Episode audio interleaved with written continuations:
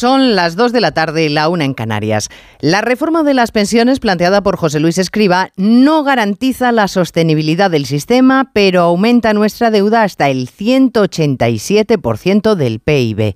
Vamos, hasta que nuestros nietos sean pensionistas. Es el diagnóstico que ha hecho la IREF, la Autoridad Independiente de Responsabilidad Fiscal, que defiende que subir las cotizaciones sociales es gravoso e inútil que casualmente era lo que defendía el ministro que las ha subido, José Luis Escriba, cuando era presidente de la IREF, pero en el año 2019. Claro, los cambios de criterio en este gobierno son legendarios. Núñez Feijó criticaba ayer el sistema de pensiones por insostenible y le llamaron de todo. Hoy es la IREF.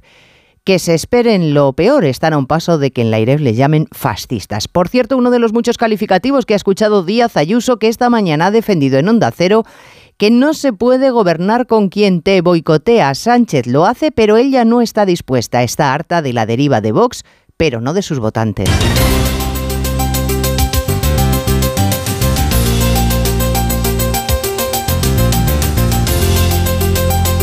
En Onda Cero, Noticias Mediodía, con Elena Gijón.